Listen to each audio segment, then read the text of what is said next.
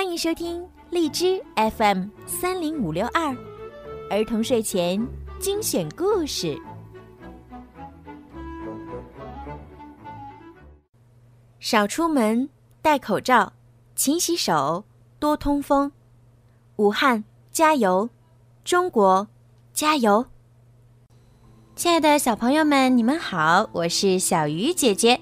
欢迎收听并关注公众号“儿童睡前精选故事”。小鱼姐姐呢，每一天呀都会给大家讲好听的睡前故事哟。今天呢，小鱼姐姐要继续给大家讲《鼹鼠的月亮河》第十七集。米迦已经开始过乌鸦的生活，它和乌鸦一样站在树枝上。别人根本就没有办法分出哪一只乌鸦是鼹鼠变的。我很高兴向大家介绍我的朋友米迦，他来自遥远的地方，和很多有学问的乌鸦一样，他是很幽默的乌鸦。红辣椒向别的乌鸦这样介绍米迦：“哦，乌鸦们都很高兴可以认识一位幽默的朋友。”这样，他们谈起话来会非常有趣。乌鸦是在清晨和黄昏聚会的，聚会的内容主要是散步和说话。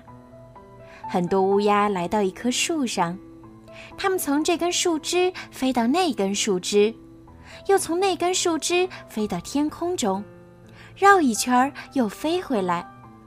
这是乌鸦在散步。在飞来飞去的时候，乌鸦们相互问好，问：“最近有什么新闻吗？”下面是他们在某一天清晨的谈话内容。米迦也在一边，但是他只是听听，没有说话。早上好，朋友，昨天晚上有没有睡好？没有，我不是很胆小的乌鸦。但是我很担心我的孩子。我也是，我觉得我们必须有一个安全的家。哦，最近那只该死的老鹰常常在这一带天空中出现。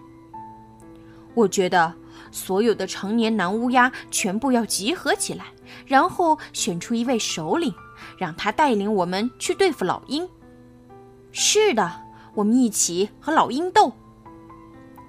乌鸦们站在树上，清晨的太阳刚刚从远处升起，红彤彤的，阳光照在它们的身上，它们黑色的羽毛就像被涂上了一层金色。整棵树就像是一张大大的乐谱，它们把米迦完全看作是其中的一份子，但是米迦一直说：“我只是一只临时的乌鸦。”临时的乌鸦，所有的乌鸦都笑了，笑得很大声。然后大家各自去做自己的事情。黄昏时，大家还要聚会，说一说一天发生的事情。下面是他们某一天黄昏的谈话。米迦也在一边，但是他仍然只是听听，没有说话。你打算什么时候回家？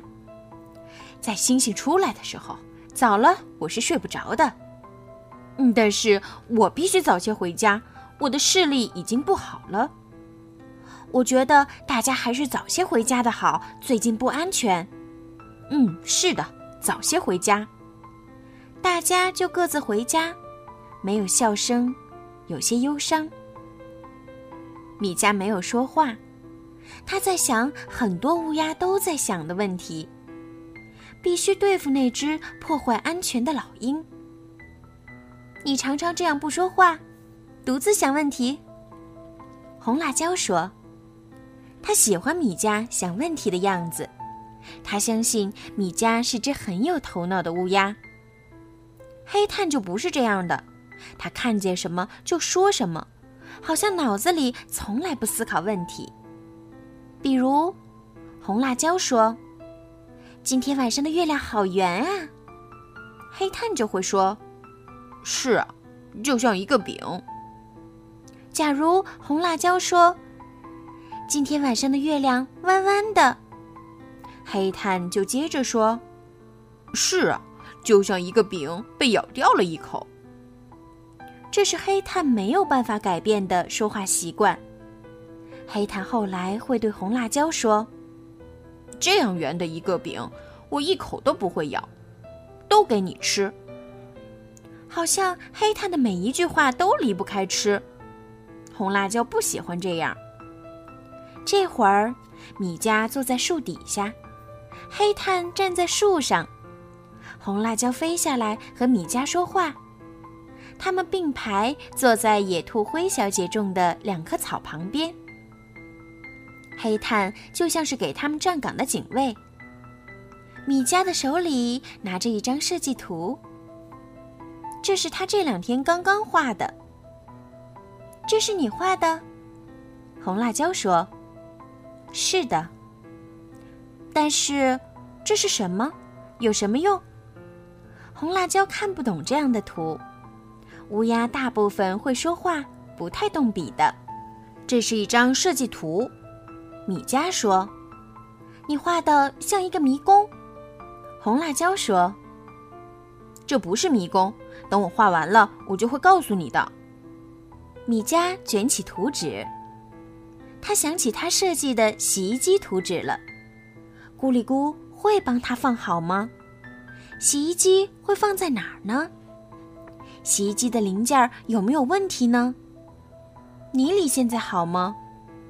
今晚的月亮很圆，但是很冷。尼里还在洗衣服吗？他越想越多，越想越入神。他拿出月亮石，他的月亮石在月光底下发出淡淡的光泽。好美的卵石啊！红辣椒说：“他没有见过这样美的卵石。”乌鸦们也有许多的收藏品，比如纽扣、硬币、羽毛、糖纸，但是他从来没有见过像月亮石这样美的东西。它是宝石吗？红辣椒问。